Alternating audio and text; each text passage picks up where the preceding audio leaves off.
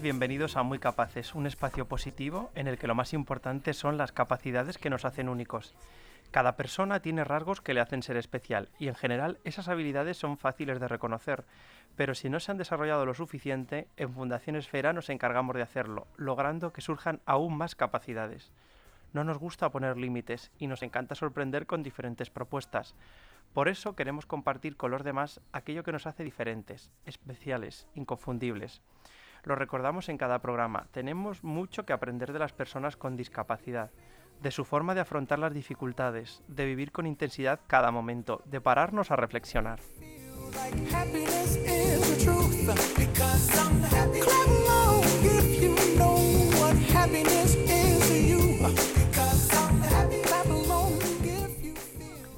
En Fundación Esfera hay varios clubes de ocio dirigidos a personas con discapacidad intelectual de todas las edades, desde los más jóvenes hasta los adultos.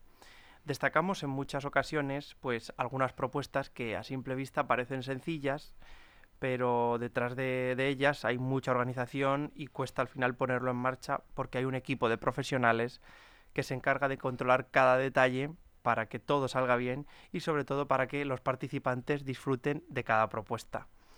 Y hoy me acompaña en el programa Mary Halka, bienvenida. Hola, bienvenida, gracias. Que es monitora de ocio y tiempo libre en estos clubes de ocio, que es graduada en integración social y actualmente pues trabaja en, en la fundación y ha realizado previamente voluntariado, si no me equivoco, ¿verdad? En diferentes entidades, campamentos, en vacaciones. Lo primero es preguntarte sobre cómo surge tu vocación de, de monitora de ocio y tiempo libre. ¿Cómo surge? Mm, pues no sé, yo creo que en realidad lo llevo desde pequeñita. Mi mamá siempre eh, ayudaba a la gente, ¿sabes? a las personas, sobre todo. Bueno, yo soy de Ecuador uh -huh. y mi madre allí tenía un restaurante. Y, y bueno, eh, allí en Ecuador hay mucha pobreza y sobre todo los niños, los adolescentes. Eh, como habían bajos recursos, caían pues en situación de calle o en algún vicio. Uh -huh. Así que lo que hacía mi madre es los, los, acogía en casa, les daba un trabajo, les daba una paga y, y, y, una casa, y ahí vivían hasta que ya estaban más o menos, eh, ya se podían mantener por ellos solos y ya se buscaban su destino, su, lo que querían hacer en su vida. Claro, y a ti eso te llamó tanto la atención que dijiste, voy a seguir los pasos de mi madre. Sí, la verdad que mi madre es una gran madre, ¿qué puedo decir de ella? Qué bueno. Sí, sí, me gustaba mucho pues ella cómo los trataba y cómo cómo se involucraba, ¿sabes? Con uh -huh. gente que es totalmente desconocida. Sí, totalmente, que claro, te tienes que fiar también claro. de, de las otras personas. Claro, imagínate, nosotros éramos, todos éramos niños, eh, somos ocho hermanos, uh -huh. así que ella lo que hacía, pues ella llevaba por la noche con, con el chico, la chica o la madre, también, madre con niños también acogía, y, y por la mañana, cuando ella se iba a trabajar, ellos también se iban. Uh -huh. Y luego a la hora, bueno, comían ahí en el restaurante y luego por la noche volvían con ella. O sea, mi madre siempre estaba como muy pendiente porque nosotros éramos muy pequeños. Y así surge esa vocación, ¿no? De, de solidaridad, de, de, entregarte también a los demás a través, sí, en este sí, caso, yo, de... Yo creo que sí, la verdad que hace un tiempo me puse a pensar por qué al final escogí esta, sí. esta profesión, porque yo también estoy estudiando administración uh -huh. y fue algo que, sí, es verdad, aprendí mucho de números y tal, pero mm, como una carrera muy muy fría, todos todo son números, números y números. Y al final no me gustó y claro. me cambié de, de, carrera. Integración social, que es lo que, lo que has estudiado, ¿verdad? Uh -huh. Al final también tiene mucho que ver con el tema lúdico de, de este tipo de entidades.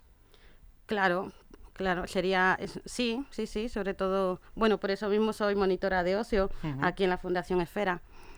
Eh, ¿Qué te puedo decir? A ver. ¿Qué tipo de, qué, porque hablamos mucho de los monitores de ocio y tiempo libre. ¿Qué tipo de funciones eh, realizan? ¿Qué tipo de funciones? En tu caso, por ejemplo, dices, pues Jesús, mira, yo eh, propongo esta actividad o, o, miro qué plan puede ser atractivo. Cuéntanos un poco qué funciones realizas tú. Sí, yo, a ver, eh, pues lo, como dices tú, miramos primero qué actividad eh, puede ser puede ser agradable y, y, les puede gustar a los chicos, ¿sabes? Uh -huh eh, la actividad, luego también miramos los precios de las actividades, porque sí es verdad que hay maravillas de, de sitios donde podemos ir al teatro y tal, pero a veces tienen un alto coste. Uh -huh. eh, también miramos eh, la adaptación, que, que, los sitios sean adaptados para los participantes. Y luego las funciones que realizamos en oficina, sobre todo es eh, gestión de papeleo, sobre eh, fichas, Sí, autorizaciones. sí, el- ya el ámbito más económico. Y, y eso, buscar constantemente em, actividades. Y luego, claro, implicarte en ellas para que salgan bien. Claro, claro, obviamente. que esa es otra fase importante. sí, sí, claro, tú tienes que, pues, más o menos, em, ¿qué sería? Em, mm, Me refiero a la hora de ejecutarlo, por ejemplo, eh, porque hay en otras organizaciones que a lo mejor propones un plan, pero luego son otros los que desarrollan esa actividad, ¿no? En vuestro caso, proponéis plan, pero vosotros sois los que vais con los participantes, es decir, si van al parque de atracciones, tú eres una más con ellos. Ah, claro, claro, yo, yo, claro, yo siempre digo, pues, yo les doy mucha, bueno, me gusta darles a ellos la capacidad de decidir en todo momento. ¿sabes? Si ellos se quieren subir, por ejemplo, al parque de atracciones, a, Sí. a, a la rueda más alta que hay allí y, y veo que es seguro, pues adelante, ¿por qué no? Luego ya, si pasan miedo, pues ya es una experiencia. Además que yo les doy así como, si- siempre los animo y los motivo, no va a pasar nada, tú lo puedes conseguir, si tú quieres, hazlo. Así que yo siempre les doy esa capacidad que, que puedan decidir sus, su- sus propios, ¿qué sería? Su propia Sí, diversión. tomar las decisiones, Sí. ¿no? Porque es otra de las cosas que trabajáis, el tema de autonomía personal y de toma de decisiones. Claro, claro. Entre más autónomos sean ellos, mejor, porque es, mm, por, ejemplo, ahora estamos con lo del transporte público. Ahora cada uno lleva su, su bono de transporte. Claro, el primer día eh, fue eso, un caos. Eh, uno se puso a- con su bono de transporte a picar 10 veces el bono de transporte y fue como, bueno, esto hay que controlarlo. ya vemos que, que todavía no lo saben hacer y así que eso, en todo este, llevamos como un mes como mm, eh, practicándolo. ¿Organizáis de forma que, por ejemplo, cada, cada cierto tiempo, cada año, tratéis un aspecto? Por ejemplo, ahora el tema de transporte, eh, otro eh, el tema de gestión del dinero, de este estilo. No, la verdad que eso no, no lo trabajamos, es conforme vayan saliendo, eh, qué serían las dificultades o... o- Sí, ¿cómo- las necesidades que se puedan plantear. Claro, es según vayan saliendo las necesidades. Oye, y de todo esto que realizas, ¿qué es lo más gratificante de ser monitora de ocio y tiempo libre? Lo más gratificante es ver cómo los participantes mm, van adquiriendo esa autonomía, ¿sabes? Que cada vez son más, mm, ¿qué se puede decir? Sí, bueno, más autónomos, como la propia palabra dice.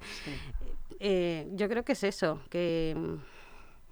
mm, como, como, ¿Cómo te lo podría decir? Em, por ejemplo, mm, los participantes, por ejemplo, a algunos que los llevo de la mano y tal, porque son un poquito más inquietos o lo que sea, pues, por ejemplo, eh, ya eh, la capacidad de poderlos soltar y que están a tu lado o que, o que van muy cerca de ti y ya no se alejan tanto, ¿sabes? Eso, eh, ¿sabes? Claro, es que generas confianza también en Sí, ellos. un- una cosa así, sí. Claro, es que para ellos también supongo que es importante saber qué tipo de monitores van, ¿no? Y esa empatía que tiene que haber entre unos y otros. Claro, claro, eso influye mucho. Por ejemplo, la, la actitud de cada monitor también. Nosotros, no sé, yo creo que uno de los aspectos importantes de un monitor es ser una persona activa y siempre, mm, ¿cómo sería? Positiva. Buscar siempre mm, eh, la mejor opción y, y siempre, y, y si por ejemplo un día, pues mm, por lo que sea hay que cambiar la actividad, pues saberse adaptar al momento. Claro, entre las funciones de monitor de ocio y tiempo libre podríamos destacar, eh, por ejemplo, la coordinación de actividades, el seguimiento de cómo, cómo ha ido la propuesta, ¿no? el apoyo a los participantes y el fomento de lo que comentabas, de las capacidades, de, la autonomía personal, de la toma de decisiones. ¿Qué características destacarías para ser monitor de ocio y tiempo libre? Mm, Puedes decirme, Jesús, mira, yo destacaría estas tres características que creo que es necesario para todas las personas que se quieran dedicar a esto. Mm. Tres o dos, las que tú quieras. Como, mm, Cualidades. Yo creo que una de ellas sería la paciencia. Hay que tener mucha paciencia. eh, mm, otra sería La empatía, tal vez, sí, ¿no? la empatía. eh, eh, es muy importante también que te guste. Te- tiene que gustarte, tiene que- ser como una vocación para ti. ¿sabes? No, no solamente es un trabajo, es como, como digo yo de forma cariñosa, son mis chicos, es como Claro. eh, en ese momento dependen de mí, por lo tanto, pues yo voy a estar muy pendiente de ellos. Y comentabas antes también el tema de que el monitor sea optimista, que sea positivo. Sí, claro, eso influye mucho. Influye mucho, eh, como decía yo, eh, la actitud, la actitud del monitor. Siempre, por ejemplo, eh, si tú vas, yo creo que has tenido un mal día, tienes que intentar no reflejar ese mal día que tú has tenido delante de los chicos, ¿sabes? Con los chicos, pues siempre mm, tienes que dar tu mejor versión. ¿Crees que los, los monitores transmiten a, a los chicos, a los participantes, ese optimismo? ¿Se pega? Hombre, yo creo que sí, pero como eso no solamente sería a los participantes, sino a todo el mundo. Por ejemplo, si tú llegas a tu casa enfadada, pues lo vas a transmitir. Pues lo mismo pasa con los chicos, ¿sabes? Y es difícil encontrar, que estamos hablando mucho de esta, de esta profesión, pero es difícil encontrar un trabajo estable. Em, sí, la verdad que sí. En el mundo de la integración social es muy difícil encontrar un trabajo estable. O estable o sí, sí, es, sí, es muy difícil. Sí, estable que, que te permita vivir dignamente y no tener cuatro trabajos para poder... Sí, claro, es bastante difícil. Normalmente, pues, eh, pues yo que trabajo de integradora, eh, hay, bueno, que trabajo de monitora de ocio y tiempo libre, obviamente no solamente eh, trabajo de esto, porque solo trabajo el fin de semana y un día entre semana. Tengo que compaginarlo con otra actividad. Claro, a eso me refería. Digo que al final es, es difícil que alguien, por ejemplo, se dedique solo a un, a un club de ocio o algo y pueda tener una nómina decente. Claro, es muy difícil, sí, sí, estoy contigo. es muy difícil. Luego también puedes, como integradora, puedes dedicarte a otros ámbitos, ¿sabes? Pero eh, si solo te quieres dedicar al ocio, es bastante complicado. A no ser que trabajes en varias asociaciones llevando el ocio o para el ayuntamiento, por ejemplo, llevando el ocio de toda de todo Leganés, de todo Fuenlabrada. Sí, de una delegación, de algo, ¿no? ¿Y a nivel social está bien visto vuestro trabajo? Em, a nivel social, la verdad que yo creo que sí, porque... Te lo has pensado mucho.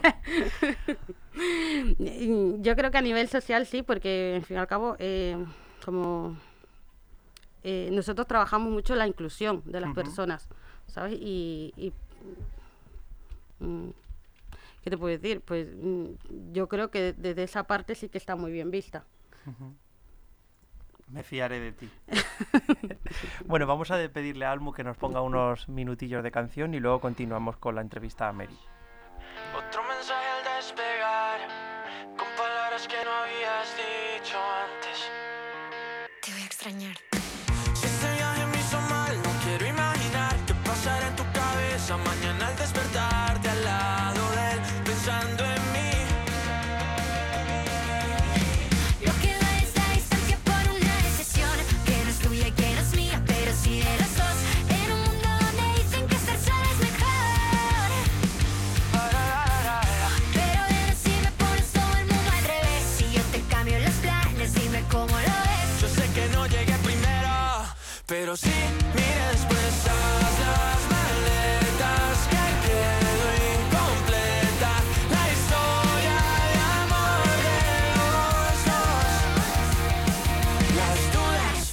No se hicieron presos y yo loco por darte eso, que no sé la solución.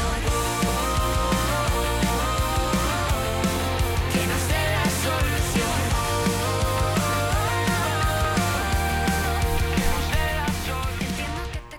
Seguimos en el programa Muy Capaces con Mary, que es monitora de ocio y tiempo libre, lo volvemos a recordar por si acaso.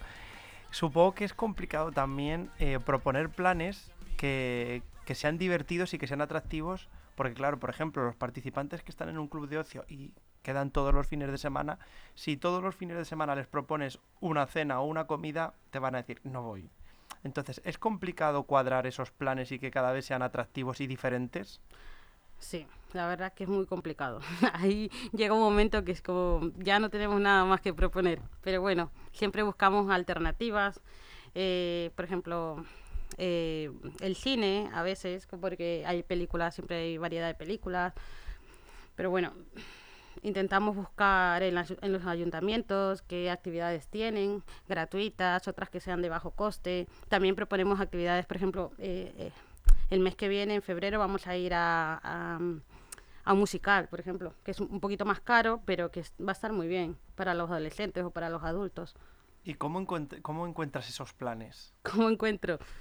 Pues eh, por internet, ¿Sí? navegando por la red o muchas veces otras asociaciones nos envían eh, ¿sabes? Propuestas. propuestas. Sí, sí. Y, mm, o, ¿qué más sería? Eh, también asociaciones o también hay empresas también que a veces se a eso. Bueno, aquí en Leganés hay una revista también que, que, mm, que pone todo tipo de ocio Mm. y de propuestas y tal, gastronómicas. Comentabas el tema de los planes. ¿Crees que es necesario la creatividad para trabajar en esto? La creatividad no como manualidades, para que nos entendamos, sino la creatividad de forma que mm, tienes prevista un parque po- un, un paseo por el parque del Retiro y empieza a diluviar. Y quedan dos horas de actividad. ¿Qué haces con los participantes?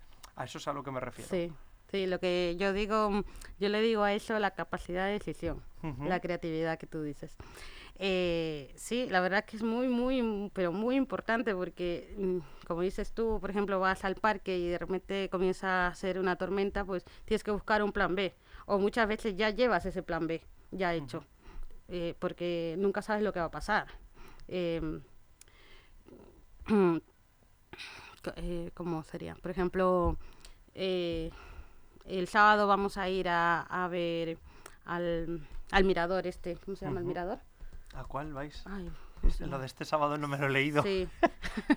bueno, vamos a ir a, un- a ver un mirador. Sí. Y sí es verdad que nos han dicho que por el tiempo y Ah, tal por el puede ser que esté cerrado. Pues ya yo ya estoy mirando otras alternativas que estén por ahí cerca o que o antes de ir llamaré, sabes que ya vas tú ya vas como con tu trabajo hecho, ya p- porque en ese momento quizás con los chicos es más complicado. Claro. Pero tú ya llevas o una alternativa B o ya llevas eh, ya- sabes lo que te vas a encontrar prácticamente. Sí, vas, vas ahí compaginando, ¿no? Sí. Distintas actividades. De todo lo que habéis organizado hasta ahora, ¿qué es lo que más te ha gustado? ¿Qué es lo que más me ha gustado? A mí me ha gustado mucho eh, la fiesta de Halloween que hicimos. Con los, tiene con los mucho adultos. tirón siempre, no sé por qué, tiene muchísimo Sí. tirón.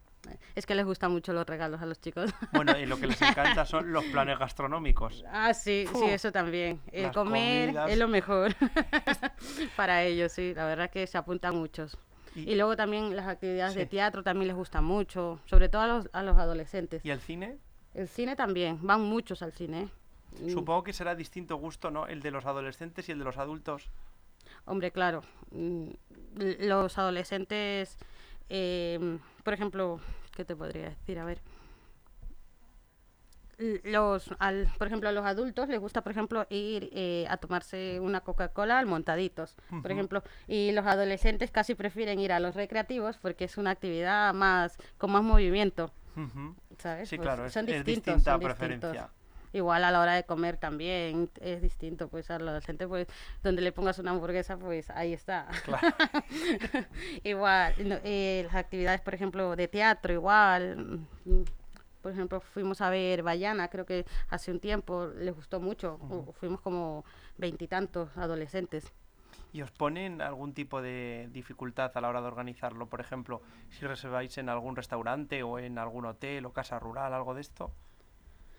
Dificultad, mm, yo creo que mm, yo creo que alguna vez ha pasado alguna algún tipo así de esto, pero yo creo que no. La mayoría de las veces la gente está muy dispuesta y, y ayuda mucho y, y nos da facilidades incluso. Comentabas antes que, que estabais trabajando un aspecto básico como el manejo en el transporte público. ¿Crees que, mm, que los participantes de ocio refuerzan su autonomía personal? ¿Les ayuda a ser más independientes? Hombre, claro. Además que ellos te lo dicen. El- por ejemplo, los adolescentes, te- ellos te lo dicen, es que ya sé hacer esto. Y tú, muy bien, mira, mira qué bien, me alegro mucho. Pues así poco a poco irás aprendiendo nuevas cositas y te irás soltando. Ujú. Sí, En los sí. adultos costará más. Claro, los adultos cuesta un poquito más, pero ellos también van, por ejemplo, eh, ¿qué te podría decir? Eh, mm, ya, ya solo el, el hecho de salir y de y el, el tema de integración, de sentirse ya integrados, de salir a hacer otra actividad, no solamente estar pues en un solo sitio. No sé si me explico. Sí, sí, sí, sí. De relacionarte con otras personas, ¿no? Sí. También les ayuda a ellos, les motiva a Mm. participar. Sí, sí. Oye, ¿y ¿continúa aumentando el número de participantes de los clubes? Sí, la verdad que sí, cada vez somos más. Eh, sobre en adolescentes, cada vez somos más adolescentes. Incluso estamos pensando en, en ¿cómo se llama? En hacer ot- otra, como otra etapa de edad, Ujú. ¿sabes? Para que separar, por ejemplo, adolescentes de los niños. Estamos eh, en proceso. Ah, muy bien. o Sí, sea, que sí. ese es un tema que me, voy a- me tengo que apuntar aquí para el próximo programa. Sí, sí. y se suman nuevos voluntarios que tú has participado muchos años como voluntaria y, y sabes lo que aporta exactamente el voluntariado que al final te enriquece, ¿no? ¿Se apuntan nuevos voluntarios a las actividades? Mm, sí, sí, pero no tantos como los que deberían, Sí. la verdad. Pero sí que se apuntan, pero yo creo que ha bajado el número ¿eh? de, de gente que de voluntarios, ¿sabes? Pero los que hay son constantes. Sí, sí, sí.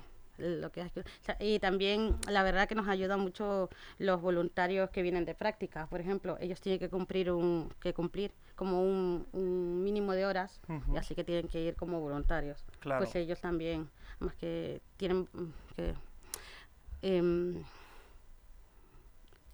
ah, hay muchos que pues es la primera vez que van, ¿sabes? Y se les explica, se les enseña y la verdad que mm, que Sí, bueno, que al final les da también a ellos una salida. Porque si se quieren dedicar, por ejemplo, al tema de integración de integración social, es una, es una forma de facilitarles, ¿no? De que comprueben si realmente quieren dedicarse a eso.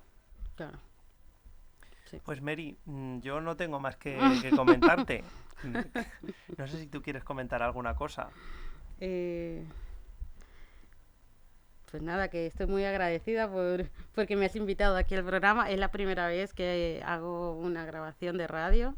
La verdad, no sé si lo he hecho bien o mal, pero bueno, ahí está. Lo has hecho genial. Lo has hecho genial. que muchísimas gracias, que, que eso que eh, muchísimas gracias por darle voz a también a nuestro trabajo, ¿sabes?